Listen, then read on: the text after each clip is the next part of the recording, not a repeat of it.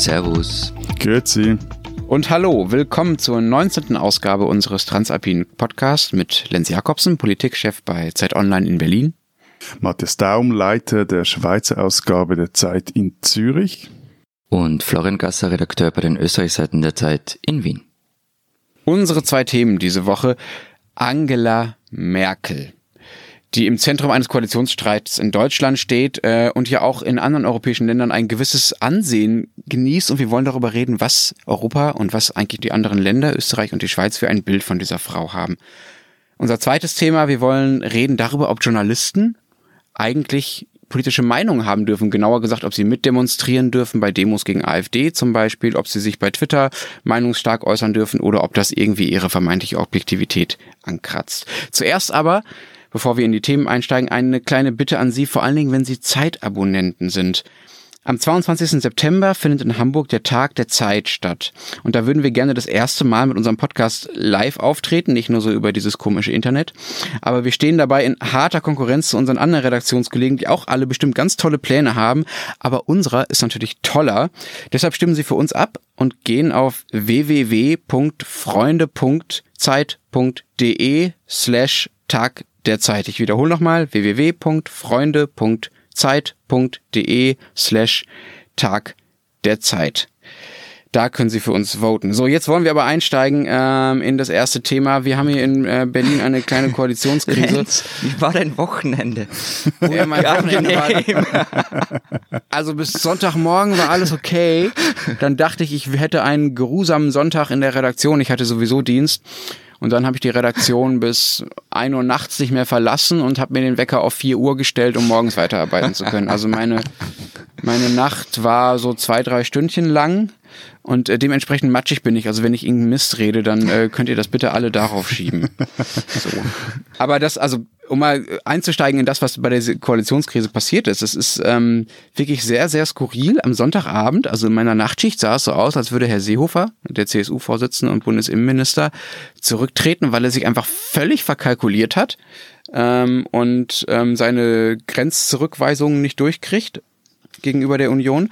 Und jetzt hat er doch noch irgendeinen Kompromiss bei Merkel erreicht und jetzt liegt es an der SPD, die entscheiden muss, ob diese Koalition noch weiter besteht oder nicht. Ich habe also ja, wirklich ich alles hab ja im immer gedacht, gerade. dass, dass Schweizer Politiker so richtig schlechte Zocker seien. Das ist wirklich keine Ahnung von, von wie spielt man dieses Politspiel. Aber nach diesen Tagen, äh, wenn ich da aus der Ferne nach Berlin schaue, muss ich sagen, also Nein, nach München musst schauen. Also. Okay, ja gut, München und Berlin.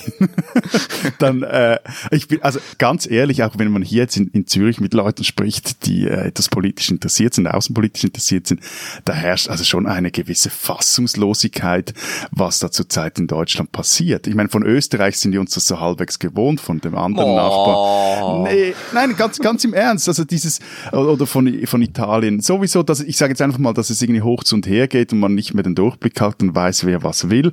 Aber, also wenn man mit hier auch, mit wem man hier auch spricht, ist das schon eine, boah, was, was, was geht denn bei euch ab?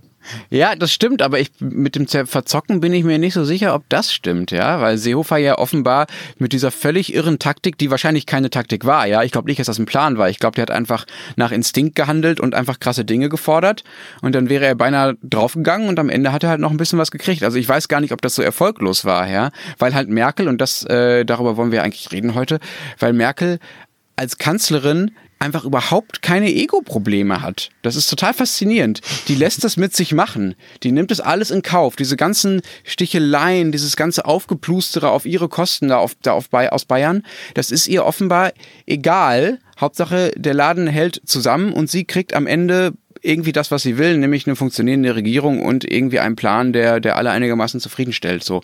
Und das finde ich schon beeindruckend. Also da, das kann ich mir nicht vorstellen, dass Macron oder Kurz oder wer auch immer das mit sich hätten machen lassen. Da wäre es garantiert geknallt in den letzten Nächten. Naja, ich finde ja Angela Merkel so eine, so eine interessante Figur, auch in, in der Wahrnehmung außerhalb von Deutschland. Wir haben ja da, wenn du dich erinnerst, vergangenes Jahr auch für Zeit Online mal so ein Stück gemacht, wo verschiedene Korrespondenten aufgeschrieben haben, äh, wofür sie steht und wie ihr Bild davon ist. Und also in Österreich finde ich es interessant, für die einen ist sie der Garant für Stabilität und, und europäische Integration. Für die anderen ist sie absolute Persona non grata und schuld an allem, was in Europa schief läuft. Also nicht die CDU ist schuld, nicht die deutsche Regierung ist schuld, sondern sie selbst. Hans-Christian Strache nannte sie also noch Oppositionschef, war sogar mal die gefährlichste Frau Europas. Und diesen Sonntag war, war eine Talkshow im, im ORF und da nannte sie ein FPÖ-Politiker immer die Frau Merkel, ähm, deren Flüchtlingspolitik schuld an diesem ganzen Schlamassel sei. Also äh, mich irritiert ja dieser Personenkult etwas. Also, sowohl eben, was du jetzt beschrieben hast, die Idee der Merkel-Gegner, die jetzt glauben, wenn Merkel dann erstmal weg sei, dann ja. werde alles besser oder anders zumindest. Und auch die Furcht ihrer Unterstützer, äh, die, die behaupten, Merkel sei noch die Einzige, die das Land vor dem Sturz in Chaos bewahren könne. Äh, das, das ist wirklich etwas, das ich irgendwie geht mir das völlig gegen den, so den politischen Bauch oder das politische Gefühl, dass man alles so an einer, warte, einer Figur aufhängen kann oder sie so in eine Figur rein interpretieren kann. Aber dann schau dir an, also diese Sache mit der Stabilität, ich kann schon verstehen, woher die kommt. Also Österreich ist jetzt nicht das instabilste politische System in Europa. Seit Michael Dice gab es fünf Bundeskanzler in Österreich. Also die, die ist einfach eine Kontinuität inzwischen. Aber das ist ja eine, eine ambivalente Beobachtung, dass sie eine Kontinuität ist, weil das natürlich genau der Grund ist, weswegen die Leute sie loshaben wollen. Ja, es gibt einfach fast äh, turnusmäßiges Bedürfnis nach irgendwelchen Neuanfängen. Mhm. Ja, da gibt's auch interessante, interessante soziologische Studien zu, dass einfach Leute sich danach sehen, dass halt mal irgendwann irgendwas wieder passiert, dass eine neue Zeit beginnt. So. Genau. Und Merkel, und das gab's, gibt's, gab's in Deutschland, also Deutschland ist dafür ja damit ja relativ erfahren, so lange Strecken zu haben. Ja, also 1998 wurde Kohl abgewählt, Helmut Kohl, der Kanzler, wahrscheinlich einfach nur deshalb, weil er halt verdammte 16 Jahre lang regiert hat und die Leute ihn einfach nicht mehr sehen konnten. Und ich glaube, ein bisschen ähnlichen Effekt gibt es bei Merkel auch, die ja auch um das nochmal zu sagen, von wegen Personenkult, ist es ja völlig skurril, dass es um die überhaupt einen Personenkult gibt, weil sie ja eigentlich in ihrem Auftritt genau das Gegenteil macht, nämlich das Gegenteil von Kult, ja. Sie hat eigentlich einen Auftritt, der keiner ist. Also man kann ja anders als bei Macron oder bei, bei wem auch immer, kann man ja nicht sagen, dass sie irgendwie charismatisch wäre oder gute Reden hält oder überhaupt irgendetwas hat, was ja, sagen wir mal, ästhetisch, persönlich, äußerlich irgendwie besonders spezifisch für sie wäre, sondern sie managt halt irgendwie alles weg. Und genau in dieser komischen Unsichtbarkeit, in diesem nicht präsent sein, ist sie komischerweise zum, zu einer Person geworden, um diesen Kult gibt. Das finde ich sehr, sehr bemerkenswert. Florian? Genau, und, und in dieser Inszenierung oder in diesem Bedürfnis nach Veränderung, in, dies, in das stößt Sebastian Kurz zum Beispiel rein. Also der stilisiert es jetzt so eine Art Zweikampf. Er wird das natürlich total bestreiten. Und darin ist er der, der vermeintliche Realo gegen die Wir schaffen das Kanzlerin. Also ja, aber, nur, nur ein Beispiel, ein Beispiel für diese, diese Personifizierung. Ähm, diese Woche erschien in einem, einem eigentlich recht renommierten Nachrichtenmagazin eine Umfrage mit der Fragestellung, Sebastian Kurz vertritt bei EU-Themen eine deutlich andere Politik als die deutsche Kanzlerin. Findet man das richtig oder falsch? Ergebnis 70 Prozent sagen in Summe, ich, wir finden es richtig, was Kurz macht. Ich glaube nicht, dass wenn man die Leute gefragt hätte, was ist der Unterschied in der Flüchtlingspolitik zwischen Sebastian Kurz und Angela Merkel, dass man gute Antworten bekommen hätte und die Leute das erklären hätten können. Es geht wirklich um diesen Konflikt und der bedient auch so einen österreichischen Minderwertigkeitskomplex. Also wir zählen irgendwie nicht und Deutschland bestimmt und jetzt endlich kann man das Pief, den Piefkes mal zurückgeben. Das, alles, alles äh, verstehe ich alles, also da kann ich nachvollziehen. Trotzdem, was, was mich irritiert, ist Politik ist doch kein Celebrity Deathmatch, eine, auch in einer parlamentarischen Demokratie nicht. Da geht's nicht um um Wild Basti gegen Great Mutti oder so, sondern da hattest du ja auch ein Parlament. Du hast äh, eine ganze Regierung neben Merkel oder mehrere Regierungen, mhm. die sie hatte. Du hast eine ganze Verwaltung. Du hast äh, also neben dem Bundestag auch den Bundesrat. Du hast du äh, lebst in Deutschland oder Deutschland ist ein, eine föderal aufgebautes Land, also du hast verschiedene Länder, du hast die Kommunen und das jetzt, wieso, das, das, das, das irritiert mich, das Schicksal, diese, das Deutschlands Schicksal in diesen zu einer Raute geformten Hände liegen soll, das da, da, das finde ich so äh, leicht absurd. Also wie jetzt auch die Diskussion geführt wird, äh, wie ich sie wahrnehme aus der Schweiz in Deutschland. Ja, das stimmt. Aber es stimmt auch auf eine Art nicht, weil ähm, Deutschlands Schicksal, um mal deine pathetischen Worte zu verwenden, die du natürlich ironisch gemeint hast, Ähm, nur, nur kurz Zwischenbemerkung, aber das Gefühl ja. habe ich, wenn ich gewisse Texte lese, quer durch äh, alle Blätter oder Online-Portale, also das, die Ironie ja. da ist an einem kleinen Ort, das, das ist Bier ernst gemeint und das ist, ist ja. genau diese Wortwahl. Sorry, aber man also. muss sagen, also alles, was hier gerade passiert, also sowohl in der deutschen Innenpolitik als auch in der europäischen Innenpolitik, bezieht sich auf den September 2015. Und der September 2015 war die Entscheidung von einer Person letzten Endes und das war Angela Merkel, ja. Also in diesem Fall hängt es sich alles an etwas auf, was tatsächlich in ihren Händen lag. So. Ja, weil, und weil sie ist die diejenige, die das entschieden hat. Politische Diskussion sich jetzt einfach allein auf dieses Thema fokussiert. Aber auch Aber da, das also, ist eine andere Debatte, ja. Matthias. Also ob wir alle fälschlicherweise über Flüchtlingspolitik reden, statt über Wohnungsbau, Europa und Syrien, ist doch eine andere Frage, ob wir sagen, ah, wir fokussieren alles auf Merkel. Klar, es war nicht glaube, nur die Entscheidung hängt, einer Person, also mag schon sein in dem Moment, aber es, es passierte zum Beispiel auch in Absprache mit dem österreichischen Kanzler.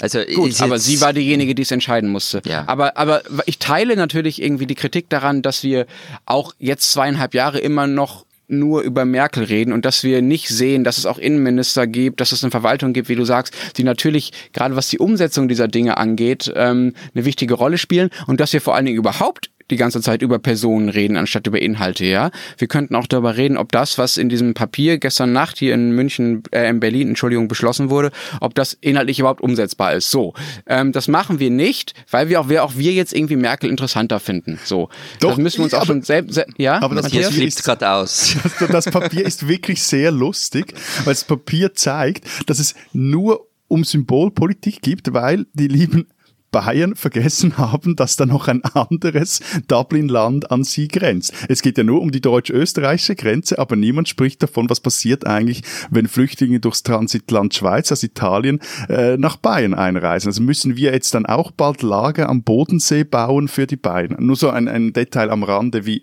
also unser Perspektive auch absurd mhm. diese Diskussion ist. Also. Genau, die, die Diskussion ist absurd. Ähm, und dass wir jetzt über Merkel reden, ist, glaube ich, ein Zeichen dafür, dass wir dass sich da die Öffentlichkeit generell vielleicht weniger dafür interessiert, was das, was all diese Dinge, die da gerade passieren, tatsächlich on the ground sozusagen bedeuten, ja, also zum Beispiel für die Flüchtlinge oder für die Grenzpolizisten oder was auch immer, sondern dass wir nur noch, wie du sagst, Matthias, auf so einer Metaebene irgendwie schwimmen und da uns so eine Art Bo Boxkampf angucken, wer gewinnt. Und dass es auch Seehofer nur noch darum geht. Auch Seehofer ist ja derjenige, der im Prinzip Merkel eins auswischen wollte, der sagen wollte, so, ich wollte, will jetzt halt mich gegen dich durchsetzen, damit ich zeigen, den Bayern zeigen kann, so, wir sind erfolgreich und ihr nicht. Ja. Ehrlich gesagt, ich weiß wirklich nicht, ob das stimmt. Das ist so eine, ein Standardsatz, dass die Leute sich mehr für Personen als für Themen interessieren. Kommt ja auch darauf an, wie man die Themen. Aber das ist doch so.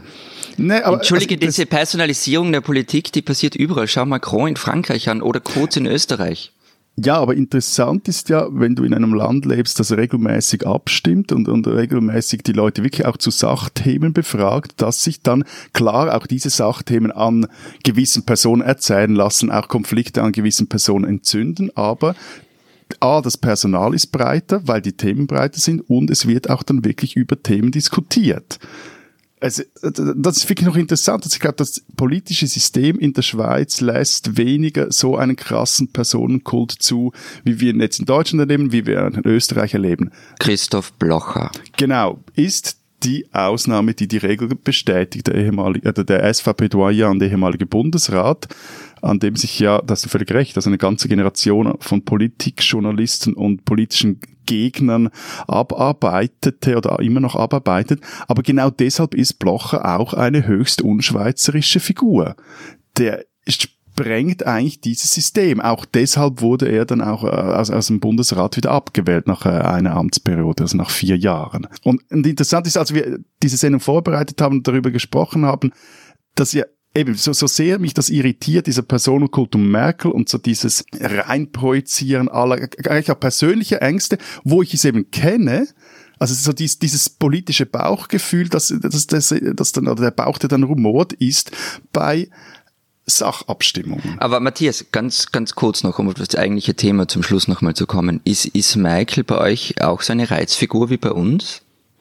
Ich glaube, nicht so krass wie bei euch sie, sie polarisiert schon, aber sie hat natürlich nie diesen innenpolitischen Stellenwert, den sie bei euch hat. Also es ist, sie polarisiert, indem, wenn du jetzt Leute fragen willst, was halten sie von Merkel, und da findest du sehr wahrscheinlich die ähnlichen Bandbreite an Meinungen, aber Merkel ist, spielt keine Rolle in der Schweizer Innenpolitik. Du kannst nicht, das Merkel-Argument zieht nicht bei uns.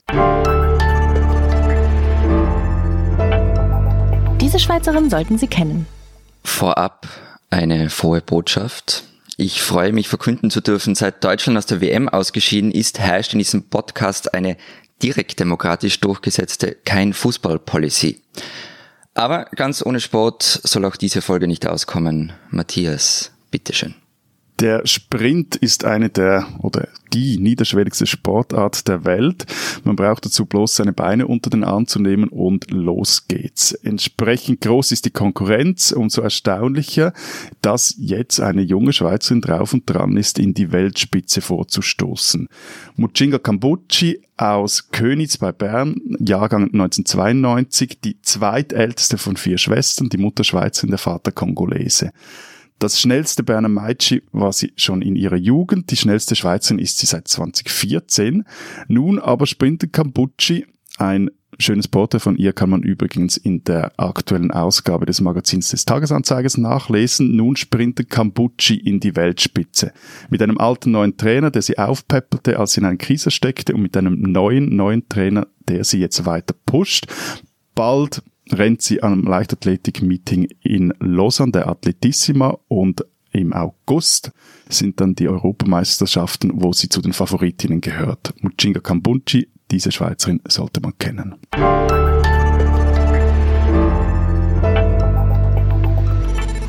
Unser zweites Thema Journalisten und Objektivität. Florian, bei euch wollen FPÖ-Politiker den Journalisten beim ORF, also dem öffentlich-rechtlichen Rundfunk, verbieten, politische Meinungen zu äußern, auch auf Twitter-Accounts oder sonst wo. Das ist ja offensichtlich völlig irre, finde ich, Journalisten zu verbieten, ihre Meinung zu sagen.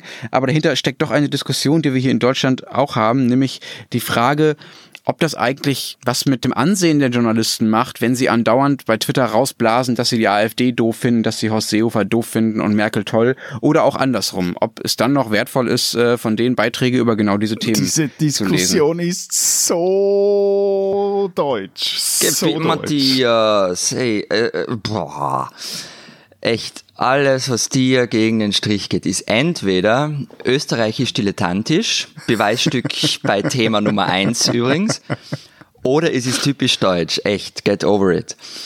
Und Lenz, was ja noch viel ärger ist, nicht nur FPÖ-Politiker wollen das. Die ORF-Führung selbst hat eine Richtlinie vorgeschlagen, die es ihren Journalisten im Grunde eigentlich nur noch erlauben würde, den Wetterbericht zu posten.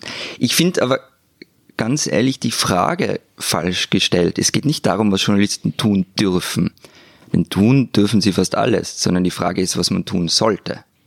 Ja, aber mir geht auch dieses Sollen zu weit. Und wenn dann, wie so häufig jetzt auch wieder in dieser Diskussion, wir Journalisten sollten formulieren dazu kommen, allein schon dieses Wir, als hätte ich irgendwie mit euch beiden natürlich schon, aber mit allen, die sich irgendwie auf die Visitenkarte Journalist schreiben, irgendwas zu tun, da, da, da zucke ich fast aus. Das ist ja keine Frage der Moral, das ist eine Frage des Rechts. Journalisten dürfen alles, solange sie damit nicht gegen Gesetze und ihre Arbeitsverträge verstoßen. Punkt. Was zählt, ist die Unabhängigkeit des Geistes. Oho, das ist aber ein wunderschöner Kalenderspruch, lieber Matthias. Du könntest Paulo Coelho fragen, ob du nicht mal einen hey, Bücher für ihn ghostwriten könntest. Nichts gegen den Weichspülliteraten. Der Weichspülliteraten, immerhin ist der Mann, ist Paulo Coelho Diogenes Autor, also bei einem Schweizer Verlag, und er ist Wahlgenfer. Also okay, das, so viel zum okay, Also ihr kriegt, kriegt es sogar hin, einen Brasilianer zum Schweizer Naturgut hochzustilisieren, auch wenn er schlechte Bücher schreibt. Aber, aber ich finde wirklich, was du sagst, Moment, Moment, Moment, Moment, was du sagst, Matthias, ich finde das wirklich skurril. Das also ist halt natürlich ist das nicht nur eine, natürlich ist das nicht nur eine Frage des Rechts. Also was für eine absurde Vorstellung. Wir müssen doch gerade als Journalisten über unsere Berufseinstellung diskutieren können. Und ich sage extra wir und meine damit nicht nur uns drei, sondern alle, weil das haben wir gemeinsam, dass wir Journalisten sind und uns über unsere Rolle in der Gesellschaft Gedanken machen müssen und darüber diskutieren müssen, wie wir sie am besten ausfüllen. und dann zu sagen, ach ja, das Recht, Recht erlaubt mir aber alles, ist doch also völlig blind in der Selbstwahrnehmung. Ja, aber glaubst du ernsthaft, dass die Glaubwürdigkeit einer Branche steigt, wenn sie sich in eine Tun- und Lassen-Diskussion verheddert? Nein, aber von den, von den individuellen Journalisten und ich finde auch, also ich bin da irgendwie nicht so ganz beim Lenz. Diese Wir-Journalisten-Diskussion finde ich auch so mäßig, aber ich finde schon, dass sich halt jeder von uns fragen sollte, was tut man und was sollte man vielleicht nicht tun, um die eigene Glaubwürdigkeit zu untergraben. Also nur so ein Beispiel. Ähm, am Wochenende gab es in Wien so eine Großdemo, 100, mehr als 100.000 Leute, glaube ich, ähm, gegen das neue Arbeitszeitgesetz der Bundesregierung. Würde ich da mitgehen mit einem Transparent und mit Trillerpfeifen und dann darüber schreiben und das irgendwie noch ausgewogen machen? Ich weiß nicht. Ja, aber grundsätzlich, äh, die Frage war vorhin, das ging es ums Dürfen. Also wieso sollte ich ja. das nicht dürfen? Ich Na, bin ja schließlich, darf man Moment, das. Schnell, Moment schnell, ich bin ja schließlich als Journalist auch Bürger. Ich stimme ja. und wähle auch und nur würde ich jetzt halt jetzt mit einem Demobesuch so halten, wie ich es mit meinem Stimm- und Wahlverhalten halte. Ich würde das einfach für mich behalten. Ja, ja, schon, aber eine Demo ist ja öffentlich. Ja, okay, das, äh, dann ist die Frage irgendwie, wo, wo ist die Grenze? Und ich meine, was auch noch wichtig ist, also das, und das wollte ich vorhin auch sagen, es gibt das eine sind ja die Arbeitsverträge, da gibt es in Unternehmen, auch in unserem Unternehmen gibt, gibt es solche Code, Codes of Ethics. Und äh, in unserem, ich habe das mal extra noch was nachgeschlagen, steht da, dass die Redakteure der Zeit legen mögliche Interessenkonflikte gegen ihre, ihrem direkten Vorgesetzten offen. Und jetzt ein möglicher Interessenkonflikt liegt vor, wenn durch Mitgliedschaft, Bekleidung eines Amtes oder durch ein Mandat in Vereinen, Parteien, Verbänden und sonstigen Institutionen, einschließlich Religions- und Weltanschauungsgemeinschaften, dann geht es um Beteiligung, durch Beteiligung an Unternehmen, Nebentätigkeiten, Beziehungen zu Personen und Institutionen der Anschein entstehen kann, dass dadurch die Unabhängigkeit und Unvoreingenommenheit slash Objektivität der Berichterstattung beeinträchtigt werden könnte. Und jetzt, ja, ist die Frage irgendwie, trifft das auch auf eine Demo-Teilnahme zu? Ich glaube nicht. Ich glaube trotzdem, dass man es nicht machen sollte. Oder sagen wir so, dass ich würde es nicht machen. Ja, aber das ist eine, das ist eine andere Frage, eine andere Antwort. Also soll ich's machen oder soll man's? Aber Matthias, machen? das ist doch, das ist doch völlig, das ist doch völlig klar. Wir können uns sozusagen formal auf das äh, einigen, was du gesagt hast. Natürlich darf man das und zwar sowohl arbeitsrechtlich und juristisch als auch äh, laut dem Code of Ethics der Zeit, um in unserem Beispiel zu bleiben, der ja, also journalistische Unternehmen sind ja Tendenzbetriebe, der uns ja vorschreiben darf, sozusagen, äh, an was wir uns beteiligen und an was nicht bis zum gewissen Grad. Natürlich dürfte man nach all diesen Vorgaben an diesen Demos teilnehmen. Trotzdem, wir, wir sind ja keine Juristen, wir können doch trotzdem darüber reden, was wir persönlich für richtig halten, ob wir das wollen, ob wir wollen, dass andere Journalisten das machen oder nicht, weil wir ja die Situation haben, dass es tatsächlich ganz oft genauso ist, dass Leute in Deutschland zum Beispiel an, an Anti-AfD-Demos Demos teilnehmen, die dann später vom AfD-Parteitag berichten. Das ist übrigens auch der Ausgangspunkt für eine Variante dieser Diskussion hier in Deutschland gewesen. Ähm, um das ganz offen zu legen, unser Kollege Martin Machowetz,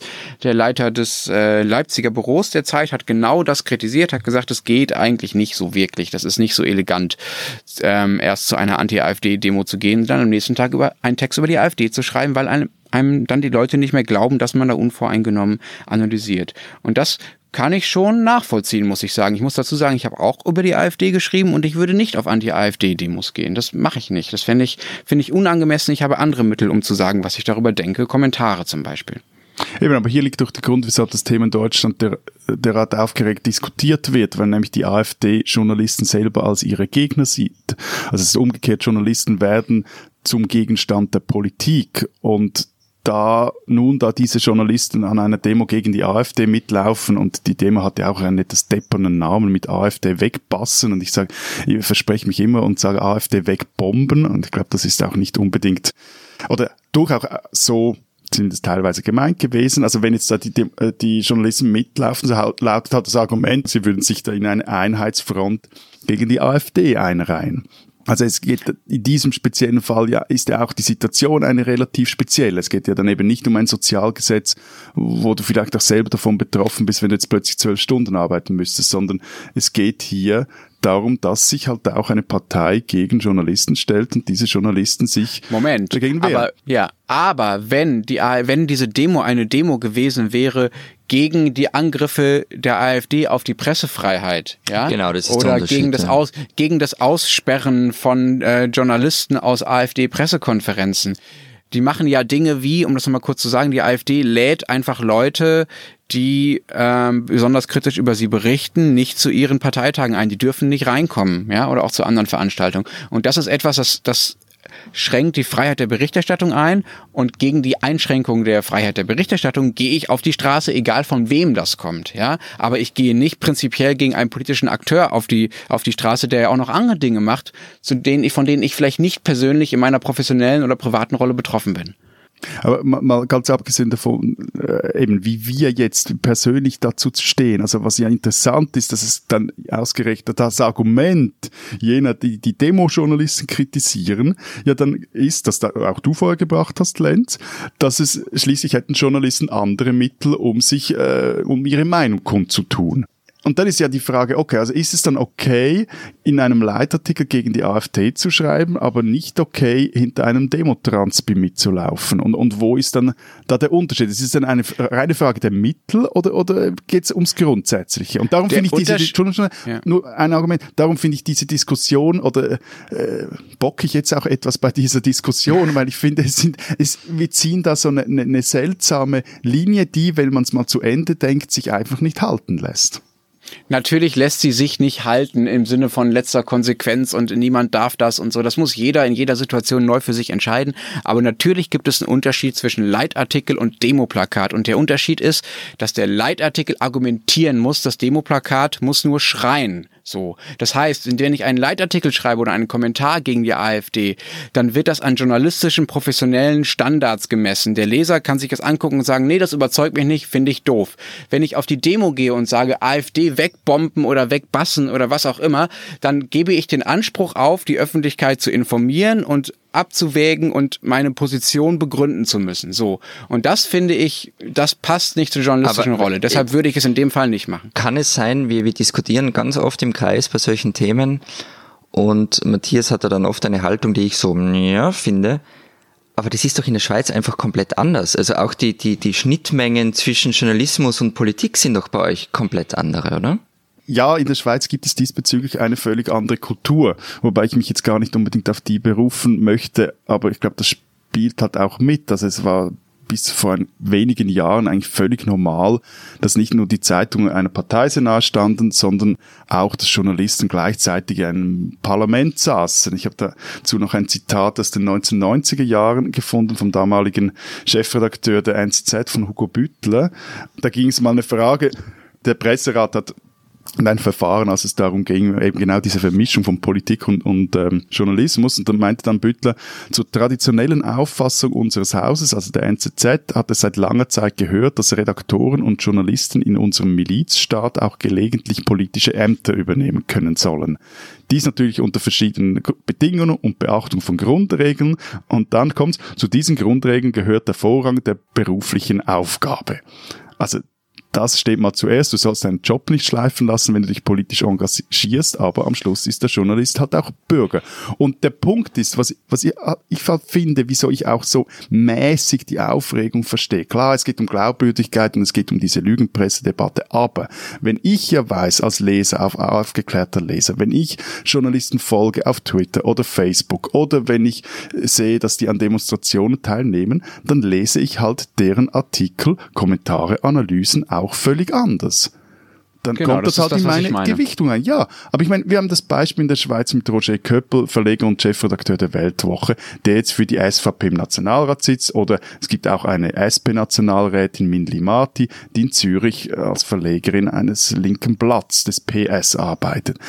Was solche Leute schreiben, sehe ich dann halt einfach durch eine andere Brille. Also ich werde nie mehr einen Köppel-Artikel völlig losgelöst von seinem politischen Mandat und seiner Rolle, die er in dieser Partei spielt, lesen können. Das heißt ja aber auch, dass also jetzt in diesem Fall war es dann auch eher so eine Entwicklung hin zu what you see is what you get. Also es, es war dann auch wieder klar, halt, die, die Dinge wurden dann endlich äh, klar, die vorher immer so etwas verschütt waren, so diffus, wo steht da jetzt der Mann, mhm. wem steht er jetzt genau nahe, wer hat auf ihn Einfluss, auf wen hat er Einfluss so. Aber das äh, ist schon interessant, was du sagst. Also diesen NZZ-Satz, äh, den du da gerade zitiert hast, das ist ja wirklich quasi das Gegenteil von dem, was in unserem Code of Ethics steht. Genau. Ne? Also das Ja. ist einfach, das ist wirklich genau die andere Richtung. So, das finde ich finde ich sehr interessant. Und man muss ja auch sagen, dieser Code of Ethics der Zeit, der äh, ja sagt, dass bestimmte Dinge unvereinbar sind, der hätte vor ein paar Jahrzehnten ein paar Leuten, anderen wichtigen Journalisten auch Probleme bereitet. Rudolf Augstein, der Spiegelgründer, ja langjährige Spiegel-Chefredakteur, dann Spiegel-Herausgeber und wahrscheinlich einer der wichtigsten Journalisten, die es hier gab in Deutschland, ja, wenn nicht sogar der wichtigste,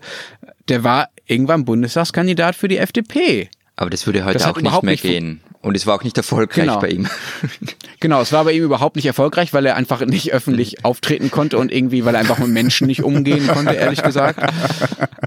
Ähm, hat seine Sekretärin mal erzählt, das war, war sehr spannend, in einem großen Interview im SZ-Magazin ähm, darüber, wie Augstein und andere große Journalisten eigentlich ähm, so ein bisschen soziophob sind. ähm, aber was ich eigentlich sagen wollte, es hat seinem Beruf auch nicht geschadet im Nachhinein. Ne? Aber es wäre Also- nicht mehr möglich heute. Es wäre nicht mehr möglich, nein, das glaube ich auch. Also da hat sich was verändert und deshalb ist es fast ja skurril, dass wir jetzt diese Debatte haben, ne? die wir äh, vor ein paar Jahrzehnten vielleicht eher hätten haben können an solchen prominenteren Fällen. Die spinnen, die Schweizer. Eigentlich gilt auch in der Schweiz, die Unabhängigkeit der Nationalbank wird nicht angetastet. Zuletzt vom Schweizer Finanzminister. Das allerdings hielt eben diesen Ueli Maurer, ist sein Name, vor einigen Tagen nicht davor ab, die Ausweitung der SNB-Bilanz als an der Grenze des Erträglichen zu bezeichnen. Sie beträgt momentan 780 Milliarden Schweizer Franken und ist damit größer als das Schweizer Bruttoinlandsprodukt.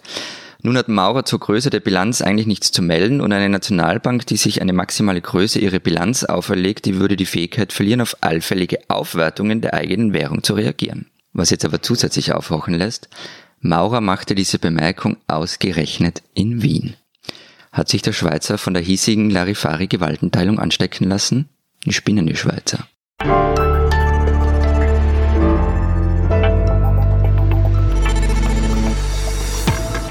Das war's diese Woche bei der 19. Sendung von Servus, Grüzi und Hallo, unserem Transalpinen Podcast. Wir hoffen, Sie hören uns nächste Woche auch wieder zu. Vielleicht mit einer neuen deutschen Regierung, vielleicht mit einer alten. Wir werden sehen. Bis dahin sagen wir Baba. Ciao. und Tschüss.